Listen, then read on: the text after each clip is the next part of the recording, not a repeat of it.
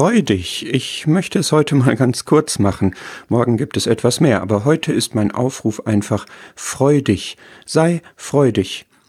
Der Engel verkündet den Hirten, sie sollen nicht ängstlich sein, trotz dieser gewaltigen Erscheinung und dieser Herrlichkeit Gottes, die sich da breit machte, sondern sich freuen. Mit Jesus kam Freude für sie persönlich und für das ganze Volk.